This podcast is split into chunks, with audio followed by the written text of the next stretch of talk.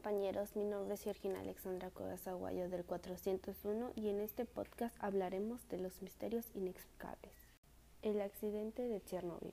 Al norte de Ucrania, a 16 kilómetros de la frontera de Bielorrusia, existe una localidad que pasó de ser el hogar de 14.000 personas a convertirse en una ciudad fantasma, y tendrán que pasar miles de años antes de que vuelva a ser habitable. La ciudad de Pripyat fue el asentamiento elegido para los cientos de trabajadores de la central nuclear de Vladimir Lenin en las proximidades de Chernóbil. El 26 de abril de 1986 se produjo el accidente nuclear más grande de la historia, debido a la explosión de uno de los reactores tras una cadena de fallo en los sistemas de seguridad. Se trataba de una de las centrales de este tipo más importante de esta época, que ese día llevaba a cabo un simulacro de un corte en el suministro eléctrico.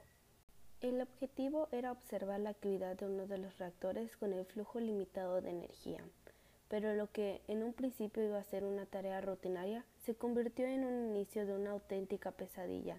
El simulacro transcurrió con normalidad hasta que se produjo un apagón en una de las plantas que obligó a posponerlo hasta la noche. Sin embargo, el personal del turno nocturno no había recibido formación específica al respecto.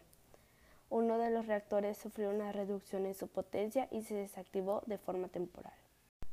Aunque los trabajadores consiguieron estabilizarlo, a la 1.24 de la noche el reactor sufrió una acumulación de hidrógeno en su inferior, provocando dos explosiones. El vapor generado por la primera explosión destruyó el techo de hormigón y la segunda solo agravó las circunstancias. Dos personas fallecieron en el acto y la radiación se liberó muy rápidamente. Cuando llegaron los servicios de emergencia, se acordonó un perímetro de seguridad de 30 kilómetros conocida como zona de alienación o zona muerta.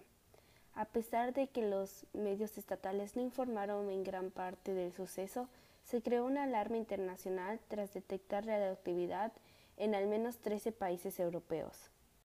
Incluso en estas graves condiciones no se evaluó a los 130.000 habitantes de las poblaciones próximas hasta 36 horas después del accidente.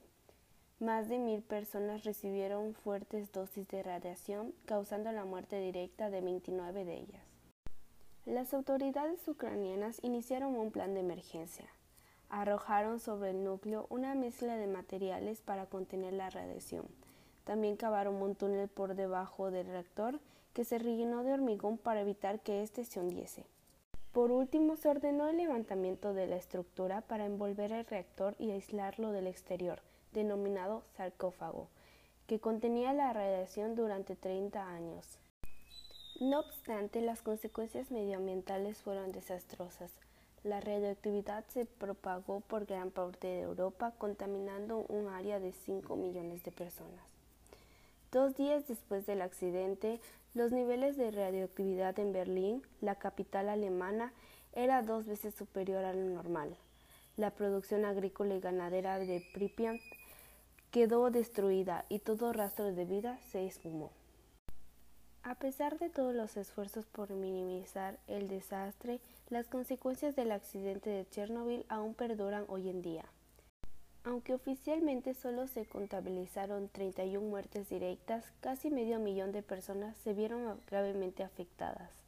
Muchas de ellas desarrollaron diferentes enfermedades como cáncer y varias mujeres dieron a luz a niños con malformaciones. Sin embargo, existen consecuencias a largo plazo sobre la salud y el medio ambiente que son muy difíciles de contabilizar. Algunas estimaciones afirman que la explosión fue 500 veces mayor a la ocasionada por la bomba atómica de Hiroshima en 1945. En noviembre del 2016, 30 años después de la tragedia, se inauguró un nuevo sarcófago, el cual deberá frenar la radiación durante al menos 100 años.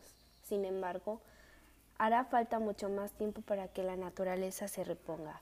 Por el momento, solo algunas familias se han atrevido a regresar a sus proximidades, a pesar de las advertencias del gobierno.